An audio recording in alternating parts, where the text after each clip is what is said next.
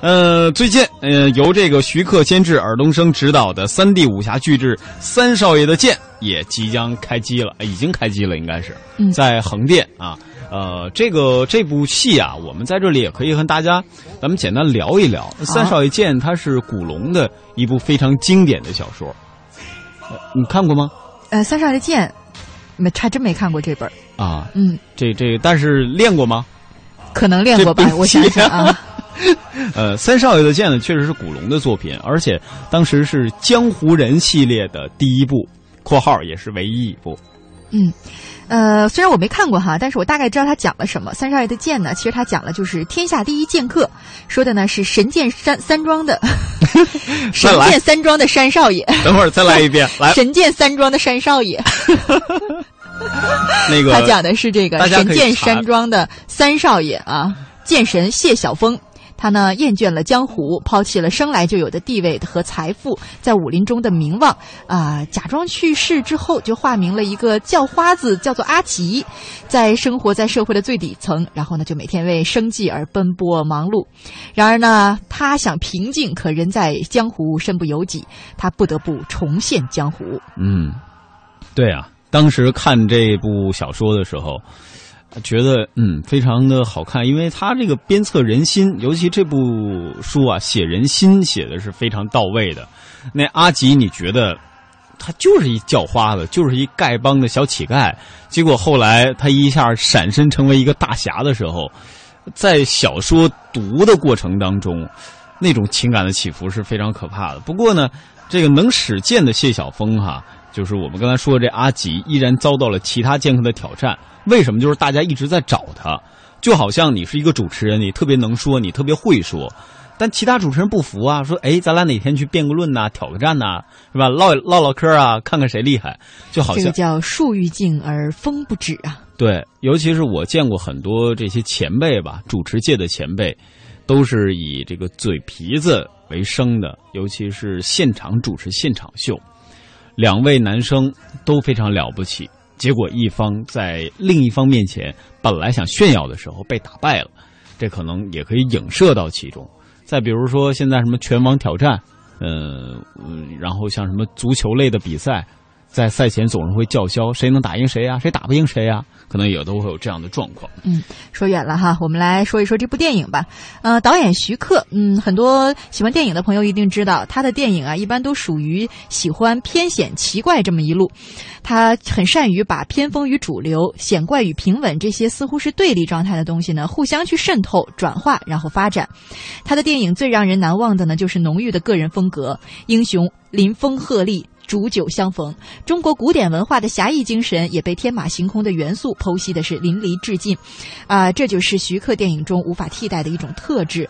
他的武侠片中的武已经临界于武术本身，是用来制造一种视觉奇观的动作设计呢，也并不是一招一式的真功夫，而是将武功神话幻化，通过特技和剪辑手段制造人体极限以上的高难度动作，因而呢，观赏性也就非常强了。嗯。这其实就说到了徐克很多早年前的电影，比如说各位看到的《蜀山传》，那个应该虽然算是一种嗯不是特别好的，不不能算不能算是怎么说，各方面都非常优秀，但是他开创了一个武侠片当中的新的经典。他当时三 D 画面的设计是吧？呃，当时的那种三 D 啊，不是我们看的那些镜头，以及数字化模拟的运用，再到最早的时候，《新龙门客栈》。那个时候，张曼玉、梁朝伟，包括里边他们的动作设计，再到后来这个《新龙门客栈》的续集的拍摄，也是用了大量的三 D 镜头，这都是徐克他所开创的一个时代。而且徐克在每一个人心中所印证出的武侠都是不一样。比如说我们现在选择的这个这首电乐，其实里边就有徐克的声音，我记得好像是有啊。呃，他是一个涉足领域特别广泛的人。所以我们说，武侠小说它对于人的这种影响，不仅仅是体现在于他正常的工作当中，它可能会体现在我们生活当中的每一个角落。就好比前两天我们节目当中采访的那位嘉宾徐浩峰，对吧？呃呃，应该是前很久采访的，前两天又拿出来重放的，刚刚拿到香港电影第三十三届金像奖的最佳编剧奖。他在生活当中，包括在跟他聊天当中，都是透露着那种侠气。可见武侠这种东西对人的影响是非常大的。如果说仅仅看武侠小说，或者说我们去读一本书的时候，你会沉浸在其中，进而会影响你的这种生活气质。就好比说，这个乐西姐姐特别美，那她的美一定是由指尖渗透到发根的。嗯，呃，表扬完我呢，我就给大家再介绍一下尔冬升。刚刚我们说了监制徐克哈、导演呢是尔冬升，呃，我就引出尔冬升，然后让小东再评论一番啊。尔冬升曾两度获得香港电影金像奖最佳导演及编剧，这是我们知道的。那我们不知道的呢，也可以听小东来说一说。啊啊啊！这尔冬升啊，各位不知道知不知道啊？早年间呢，还演过电影的。他最早是由这。演员出身，这还真不知道。而且他演过的唯一，应该是唯一一部电影啊，嗯，就是《三少爷的剑》，是一九七七版。当时他跟谁合作呢？狄龙啊，傅生、刘勇，那当时都是邵氏电影的一线小生。我隐约可以猜出来，他后来为什么不当演员，当导演了？为什么呢？不够帅呀。呃而，那时候他特别年轻，好像不到二十岁。嗯，你看他搭档的这些。当年帅哥们，嗯嗯，是啊，所以说第一任的搭档要选好啊。呃，那会儿也估计就是老大哥们带着他吧。那会儿虽然狄龙他们不算老，但是确实应该是，呃，正值怎么说呢？当年正当年的这些一线的红星啊。呃，同时武侠小说武侠小生出身的尔冬升啊，他后来开始当导演，包括不再做演员的时候，从没有涉及过的。就是武侠片的拍摄和演出。他说，自己如果要再从事这种电影拍摄，选择武侠题材，那一定会是三少爷的剑。那这次的，嗯，新的电影开拍，等于印证了他的一个诺言，印证了他的一个誓言。呃，他的这种拍摄经历，可能大家就会比较了解了，像《忘不了》啊，《新不了情》啊，《真心话》呀。呃，到后来的《颠老正传》，还有《旺角黑夜门徒》等等，都是属于那种有点走心的港片。嗯，但确实很清新的感觉，一大部分啊。呃，对，后来的《门徒》可能稍微有点颓废风，不过里边有吴彦祖和张静初，当时也是博取了不少人的眼球。那这次徐克他和尔冬升两个人共同来出演，呃，应该说担任这样一部《三少爷剑》的监制和导演两个角色。呃，会为这部电影带来什么呢？这部电影啊，据说林更新现在特别红的一个小生，是会担任里边的男主角，也就是阿吉这样一个角色。然后何润东也会一改曾经步惊云的那个不羁的风格，在里边充当另外一个非常重要的角色，也就是燕十三。嗯，反正给我还是带来很多很多的期待吧。嗯，毕竟两个人都要嗯打破自己的这种。一贯的形象，你像何润东，他的步惊云的这种角色形象，其实已经深入人心了。到后来，他可能演很多古装片，大家还都觉得有一点不适应。林更新就是一个小生范儿，他怎么去饰演一个叫花子，是吧？怎么在叫花子当中去演出那种侠气？大家要知道，这个谢晓峰可是当年的剑神，在《三少爷剑》这部小说当中，哎呦，被人都是奉为了不起了不起的这样一位英雄。那更多的内容，咱们也是拭目以待。对，预知效果如何，且听上映分解。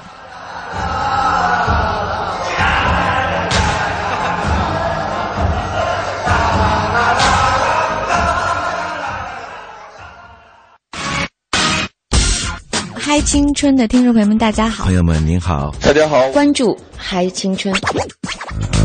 我是黄晓明，我是邓超，我是佟大为，我是秦岚，我是小虫，我是秦海璐。从失败的绝望中寻找到希望，坚持理想一定会实现希望。我很喜欢这种朋友聊天一样娓娓道来真实。希望你会喜欢我们的节目。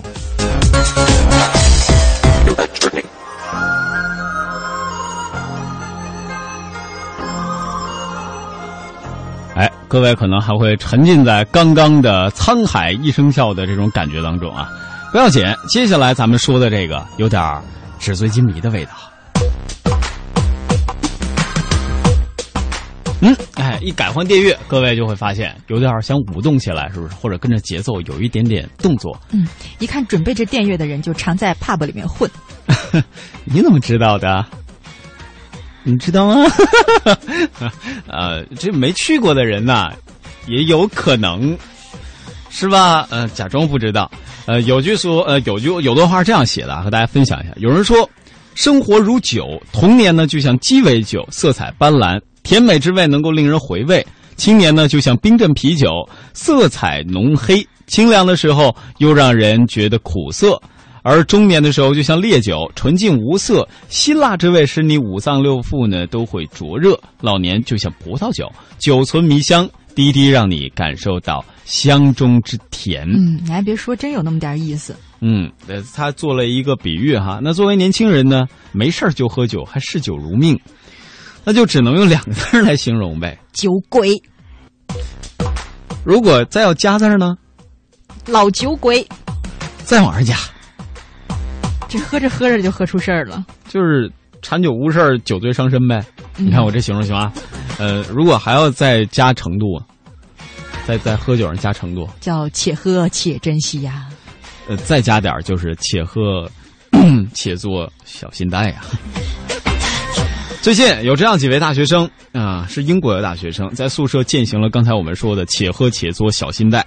嗯、但是提醒各位啊，未成年人是不能喝酒的。人家这四名是大学生，他们是怎么回事呢？在一次午夜活动正式开始之前，学习国际新闻专业的一名学生，就这四位同学之一，已经喝了十一瓶啤酒，四杯鸡尾酒，啊，哦，我以为你要说十一瓶啤酒就结束了，还有三杯威士忌和一杯啊 vodka。这是这还是前菜呢，是吧？对，然后这只是其中一个人啊。嗯，再再说第二个，喝了一瓶啤酒，六杯鸡尾酒，五杯伏特加也不少了。还有另外两位同学，他们喝了多少呢？一个人喝了八瓶啤酒，六杯鸡尾酒，两杯威士忌；还有一位喝了嗯 一瓶啤酒，四杯鸡尾酒，三杯伏特加和两杯威士忌。不是，我就很纳闷儿了，嗯他们的身体真棒。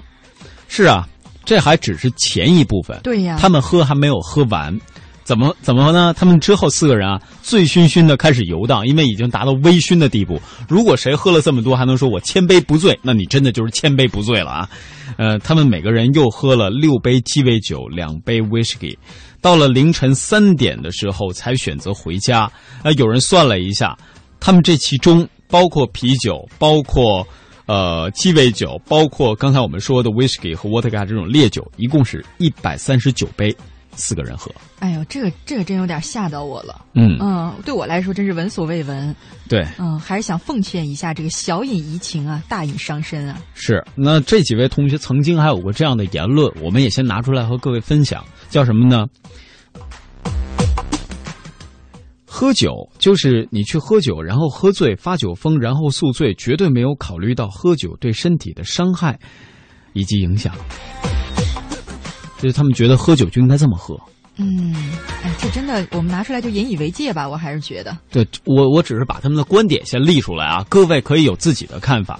当然呢，在英国有同样想法的学生呢，其实是不在少数的。我发现对于抽烟呀、喝酒啊，就这些事儿，好多人就愿意举这种例子，就说你看谁谁家那老谁抽了一辈子烟了，也没得肺癌呀；这可能是然后现在有些老年人的想法。谁谁家那老谁喝了一辈子酒了，也没得肝癌呀。所以呢，我喝点抽点，怕什么呢？我觉得这种啊，就是我怎么觉得你这两句对话都有点像老年人？就是呃一个老年人对另外一个老年人说：“哎，很多年轻人都是这样说的呀。说，比方说我说小东，你不要喝酒，嗯啊，你就说没事儿啊，你看我爷爷一辈子都喝酒，还活得好好的呀。好多人就会说这种话呀。哦，这样倒是也会有。对啊，我喝我经常听到这种话。比方说，我劝一些年轻的朋友说，不要抽烟呀、哎，抽烟这个伤肺呀、对身体不好，会得肺癌的。然后呢，他就会说，不会呀，你看我爸都五十多了，抽了一辈子烟呀，一天抽一包呢，还没得癌呢。那就让他抽喽，对啊，给他拿一条让他抽。我觉得这种这种人就应该这么治，当然这只是我自己的一个想法啊，我这只是我自己的一个想法。对，就呃奉劝大家一句：是有一些人他的这个身体特质呢是超乎常人的，嗯，就是我们正常人呢就不要跟这些人去比较。另外呢，虽然你比方说你喝酒喝多了，虽然你还没有夸张到说就把自己喝挂掉啊或者得癌呀、这种程度，但是它总是会一定程度的对你的身体有损伤。而且他一定会耽误事儿。嗯，包括吸烟，我觉得这个就是要不只是喝酒这件事儿值得我们探讨吧，就很多一些生活上的习惯，是不是我们要掌握一个度呢？嗯嗯，对，所以我们说出来这样一件事儿，也是给各位做一个小小的引介吧。如果说我们作为年轻人总是无度的去做这种事儿，可能影响的最终都会是自己。好了，接下来的时间咱们听首歌，来自于陈楚生的《醉》，送给各位。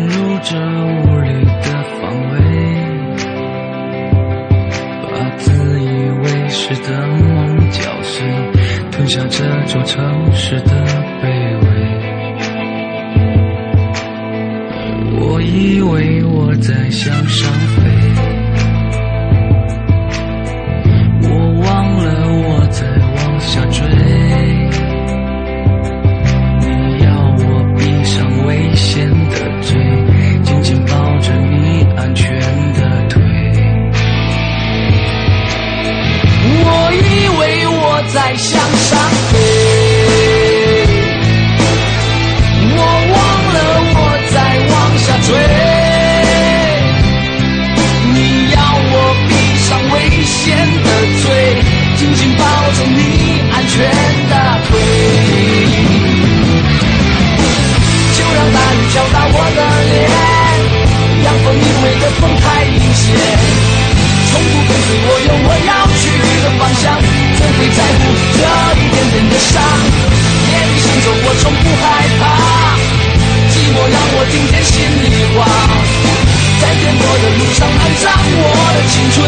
我愿意承受所有理直气壮的罪。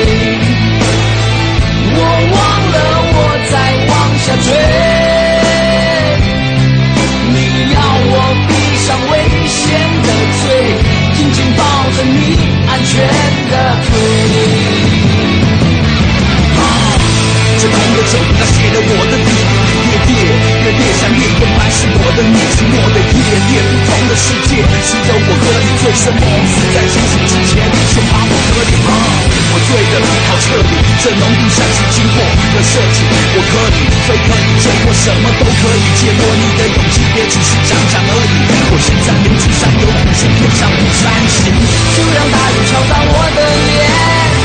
阳光明媚的风太阴险，从不跟随我有我要去的方向，怎会在乎这一点点的伤？夜里行走我从不害怕，寂寞让我听见心里话，在颠簸的路上埋葬我的青春，我愿承受所有理直气壮的罪。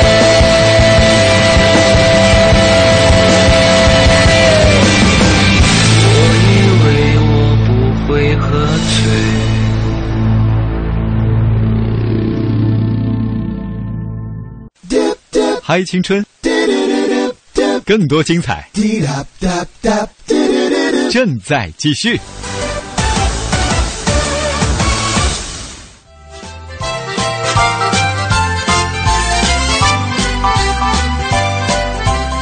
嗨，青春，精彩正在继续。接下来呢，咱们说说可能各位更加关心的体重的事儿。嗯，哎，这个我关心呐。哎，前两天啊，我看了一款新的电子产品的预告片，是一双筷子。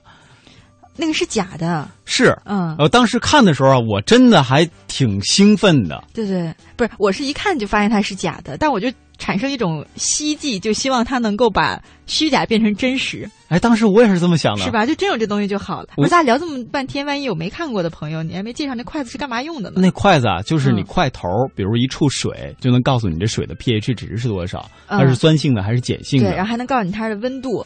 哎然，后呢，比方说有一道菜，你把筷子放进去呢，它就能告诉你这个菜里边都有什么成分。比方说维生素 A 有多少啊，维生素 B 有多少呀？嗯，然后有没有一些我们不喜欢的因素啊？比方说有一些蔬菜有没有什么重金属超标啊，等等之类的。甚至它能做到更人性化的，就是你把你自己的信息输入进去。假设我现在是一个八十岁的老人，嗯我用这双筷子，我一碰红烧肉就说不行，你不能吃。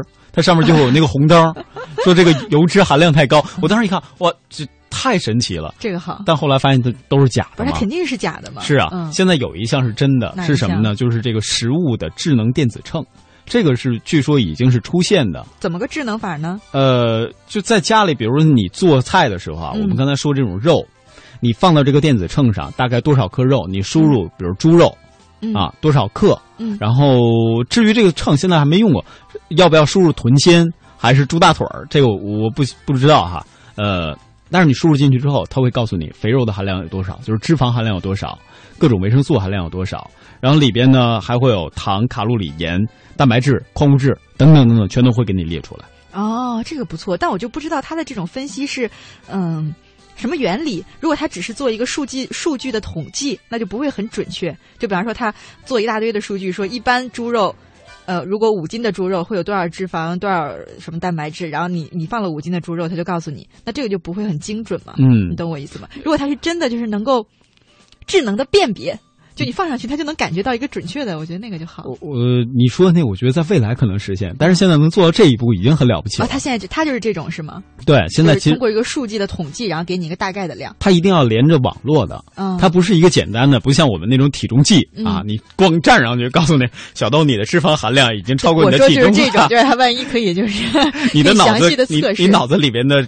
这个大脑容量和脂肪含量是一 是一样的，但它不它不会告诉这样这样告诉你，而是它会连接你的互联网络，嗯。比如说跟你的智能手机会有一个连接，然后呢会在你的智能手机上显示出我刚才说的这一系列的营养的呃含量表吧，嗯。或者含有的表，其实还是挺好的。对，而且我觉得这个东西就是，如果它能做到相对准确的话，它我我如果是我，我会这么用，就我早餐吃的我就放在上面称一下吧，然后晚餐呢我就放一下，午餐我再放在那一下，我这一天的大概的营养摄取的量啊比例啊不就出来了吗？对，而且它能帮助那些有计划塑身嗯或者对于节食有要求，养生是吧？对啊，嗯像有很多人可能对于糖的摄入会有一些要求，它在里边甚至也都会有，虽然不是那么精准，嗯但起码有一个大概的数据。哎，我觉得现在科技越来越发达了，我脑海当中就想象出来，要是有这么一东西就好了，就是你把衣服放在他身上，然后放在他身上盖一下，然后他就会告诉你这件衣服你穿不好看，这就省了我们很多试衣服的时间了。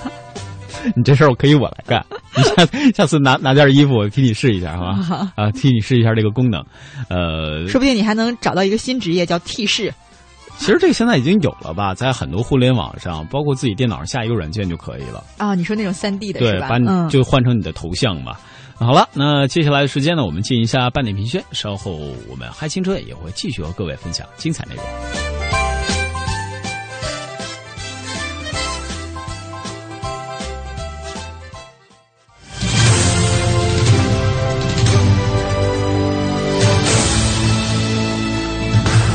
这里是中央人民广播电台香港之声数码广播三十二台，香港之声全天候为您服务。以国际化的视野为您提供权威的新闻信息、丰富的文化知识和周到的生活服务。香港之声倾心打造湘江观潮、中华人物、数字新生活、民歌风尚、珠江瞭望、阳光心灵等精品节目。评说新闻中的道理，论述事实中的缘由。香港之声新闻节目纵览全球资讯，平息焦点话题。他们如璀璨明珠，点亮历史长河。他们如文明文化节目，共享文化盛宴，欣赏壮美诗篇。歌声随聚散的浮云，从辽阔天空而来。音乐节目唱响五彩华章，拨动你我心弦。从旷野大地而来，纵观生活大千世界。世界。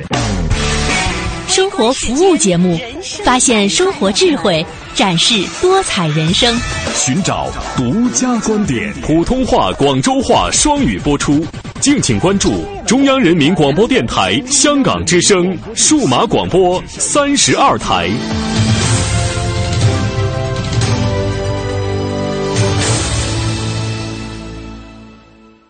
我要让全世界都能听见我的歌声。我们想为小朋友开设冰上芭蕾课。我想给失独老人一个温暖的家。我们要组建自己的话剧社。收音机前的你，梦想又是什么？中央人民广播电台香港之声携手香港青年交流促进联会，共同推出“梦想舞台二零一四”，为你筑起梦想的平台。即日起至五月十六日，用文字、声音、图片、视频等各种形式分享你的梦想故事，就有机会赢得共十五万港币的圆梦启动金。行动起来吧，为我们的梦想注入生命力！详情请登录中国广播网三 w dot cnr 到 cn。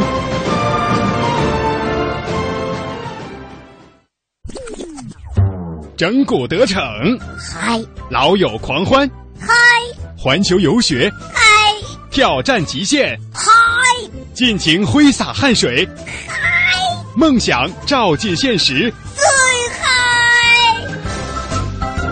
嗨是一种乐活态度，嗨是一种娱乐精神。要青春就要嗨！中央人民广播电台香港之声，嗨青春。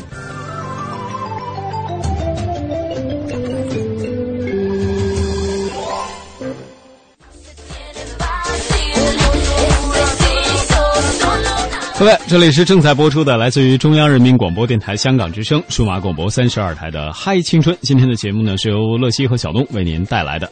那在节目的下半时段，我们将继续为大家播出的是中央民族大学曹立波教授的公开课《红楼十二钗评讲》。今天继续为各位解读的是《红楼十二钗》当中的第十一位李纨。欢迎各位的继续收听。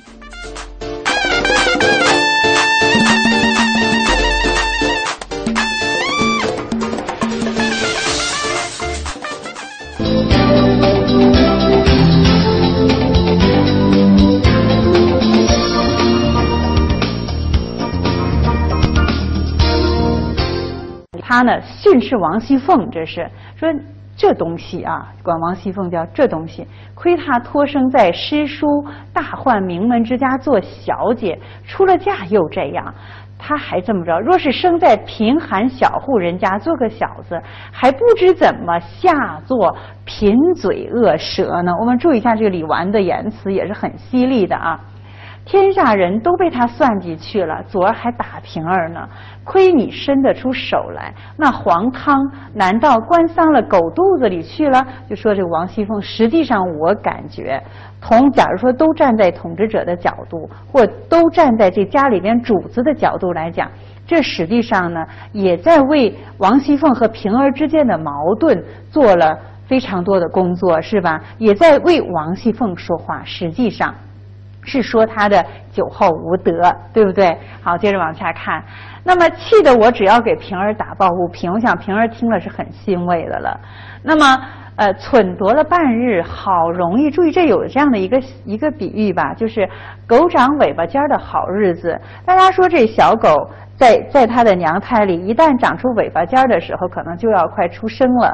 那么说，这个狗长尾巴尖的日子是说一个人的生日啊，就刚落生的时候。那这里是说王熙凤过生日的时候，那么又怕老太太心里不受用，因此就没来。究竟气还未平呢？你今儿又招我了，给平儿使血也不要。你们两个只该换一个过才是了。那这话说的还是很狠毒的，是不是？就说像你这人品呢，给平儿拾鞋都不要，你们俩就该换，怎么换啊？主子和仆人，妻和妾换个个儿。大家想想，这个话呀，真的说到平儿的心坎上去了，是不是？平儿心里可能会感到非常的欣慰，但同时呢，王熙凤与平儿之间的主仆的矛盾，也被李纨这一段话呢给说和了一些，是不是？我觉得这一段话讲的是非常好的。我们看一下李纨的诗才。李纨呢，他不擅长写诗，但是呢，做了诗社的社长，是吧？那么他呢，应该说是一位颇有见地的鉴赏家。从小说来看，李纨写了整首的诗，那么还是在大观园的题咏的时候呢，他写了这样一首。我们看一下，那么呃，他提的是文采风流，大家可以看一下。由这八句诗呢，我们能够。看到李纨作诗的风格以及他写诗的功力，秀水名山抱负回，风流文采胜蓬莱，绿才歌扇霓芳草，红衬香裙舞落梅。你看绿才红衬，下边这两个词珠玉啊，你就能够想到是吧？这个可能跟贾家的公子有关系了，她的丈夫贾珠是吧？这个宝玉，那么总而言之，他能用到的意象和他的生活的关联是很紧密的。珠玉自应传盛世，神仙何幸下瑶台？这里边呢，实际上是赞赏元春省亲。嗯，名园一字邀游赏，未许凡人到此来。这里边呢，应该说是对元春省亲的一种歌颂。同时呢，这个意境啊，我们感觉也很深邃。那么也是极景生情的，把眼前的景、身边的人写了进去，还是非常含蓄的一首诗。好，这是李纨应该在第十八回的时候，元春省亲，我们能够找到。我们再看一看李纨评诗。李纨评诗，大家公认的李纨评诗是最公道的。大家看一下。宝玉呢？虽然他在评黛玉的诗第二的时候，宝玉内心觉得还可以再商量。可是呢，宝玉却说：“稻香老农虽不善作，却善看，又最公道。你就评阅优劣，我们都服的啊。”从宝玉的。呃，口里呢感叹呢李纨的公道。我们看一下，所以呢，他评黛玉的诗风流别致。那么有很多人认为，他把宝钗的诗评为第一，是因为他出于传统的道德。从这个角度呢，把这个那种含蓄浑厚风格的评为第一，我们觉得也不尽然。大家看一下，他还是从艺术的角度考虑的更多一些。因为到了评菊花诗的时候，那么十二首菊花诗前三名的居然都是黛玉的诗。大家可以看啊，在三十八回的时候呢，那个前面是三十七回，那么今日公平。他评的是咏菊第一，问菊第二，梦菊第三。好在哪里呢？题目新，诗也新，立意更新。他很讲究这个立意了，恼不得要退潇湘妃子为魁了。所以从这些角度呢，他应该说是思想性、艺术性兼备的来评价这个文学作品。这是李纨评诗啊。公道的这个评诗，这个应该说很高雅的鉴赏力吧。我们再看李纨的结局。那么，呃，我们来看一下这首这个呃晚韶华的曲子，在十二支《红楼梦》曲当中，那么这个应该说呢是第十一第十一支了。那么晚韶华的曲子呢是这样写的，大家可以看啊。镜里恩情，更哪堪梦里功名？我们说从镜到梦，是不是都是虚幻的？是虚幻的。所以这种恩情，可能更多的还是写夫妻之间的感情吧。那也就是说，她的丈夫贾珠呃早亡，那么这种夫妻的恩情，只能从镜中去看了，是吧？镜花水月一般的虚幻。那么他的功名呢，也能也只能是梦里追随了。虽然说到后来这个母以子贵，但是呢，人们说这一生啊过得也很虚幻。那美韶华去之何迅，走得很快。再休啼袖仗远亲，这实实在在的物质上的一些幸福，与与这个李纨呢，却相去很远了。我们接着往下看，指这戴珠冠。披凤袄，也就是凤冠霞帔了，也抵不了无常性命。虽说是人生莫寿老来贫，也需要因智积儿孙。我们接着往下看，那么下边应该说呢，是由于他的儿子，呃，这个世路呢。走得很好，是不是？那母亲啊也为之而感到荣耀了，气昂昂，头戴簪缨，光灿灿，胸悬金印。从簪缨到金印，那么威赫赫，绝路高登，似乎都非常的好。可是，在这个时候，母亲又如何呢？大家看一下，昏惨惨。黄泉路尽啊，路尽。那么最后大家看，问古来将相可还存？也只是虚名，与后人亲近。所以在这里虽然是写了这个辛勤克子、望子成楼，最后呢也如愿以偿。可是呢，这个时候离他自己这个青春的逝去、生命的逝去呢，已经很近了。所以给人感觉到呢，这个失与得是让人非常的感慨的。这是李纨的《晚韶华曲》。我们看一下，对于李纨这个人物，这个《红楼梦》自《红楼梦》产生以后呢，这个评价似乎是好像。争议不是很大，但是从某些角度来讲，清人的评价也是耐人寻味的。大家可以看一下，因为这是两种声音。那清代人就是时人的声音和作者内心对于李纨的评价似乎是有出入的。我们看一下，时人对李纨傅德的称赞，这是在公元一七九一年，也就是乾隆五十六年的时候，《红楼梦》正式。呃，刊行的时候，他在前面啊有一个这个绣像，那么后边呢附了这样的一首诗。这首诗的评价呢就是“稻香老浓”，大家看一下，“抱得松云操”，所以这个字是个多音字，那么读“云”的时候就是竹子了，是吧？松竹的节操，青青奈早霜，鸾飞孤月影。桂发一枝香，大家再看一下李纨的一些行为，爱雪邀开社，就是开这个诗社了。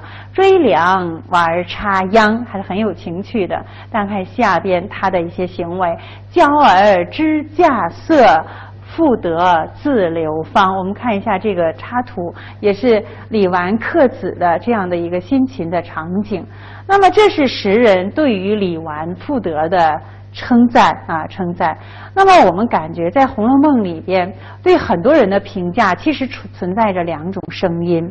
比如说对贾宝玉的评价，那么时人的眼光是这个嗯，富贵不知乐业，贫穷难耐凄凉等等。但是呢，在作者心目当中呢，宝玉呢又是一个很脱俗的人，是不是？他面对着眼前的。呃，这个世界是无可奈何啊，无可奈何。所以说，呃，小说里边时时有这样两种声音，对待不同人物的评价也是如此。那这是时人的眼光，盛赞李王的妇德。那么在作者心目当中又是如何呢？我感觉，《红楼梦》的作者呀，他应该说对李纨呢，这个赞美的同时，也是充满着悲悯的。那么，可能李纨的悲剧呢，与黛玉、与晴雯等人是不完全一样的。她的悲剧呢，就像秋叶一一样的静美。那么李纨的悲剧呢，也在于也可能自己由始至终不知道自己的命运是一场悲剧。可能是如此吧，我想这是《红楼梦》里边其实写了众多的女子，那最后她的结局呢，或者她的结论就是千红一哭，万艳同悲。那么就是像李纨这样，那么可以说，嗯，无灾无难的，平平静静的守着她的儿子啊度过了他的青春的年华，那么到晚年的时候，也许是享受着这个凤冠霞帔以及儿子的高官厚禄，但是一想想自己失去的那样的一些，我们说应该说真实的生活，是不是现实生活当中的恩情都是不存在的？那想到这些的话，实际失与得，可能哪个重，哪个轻？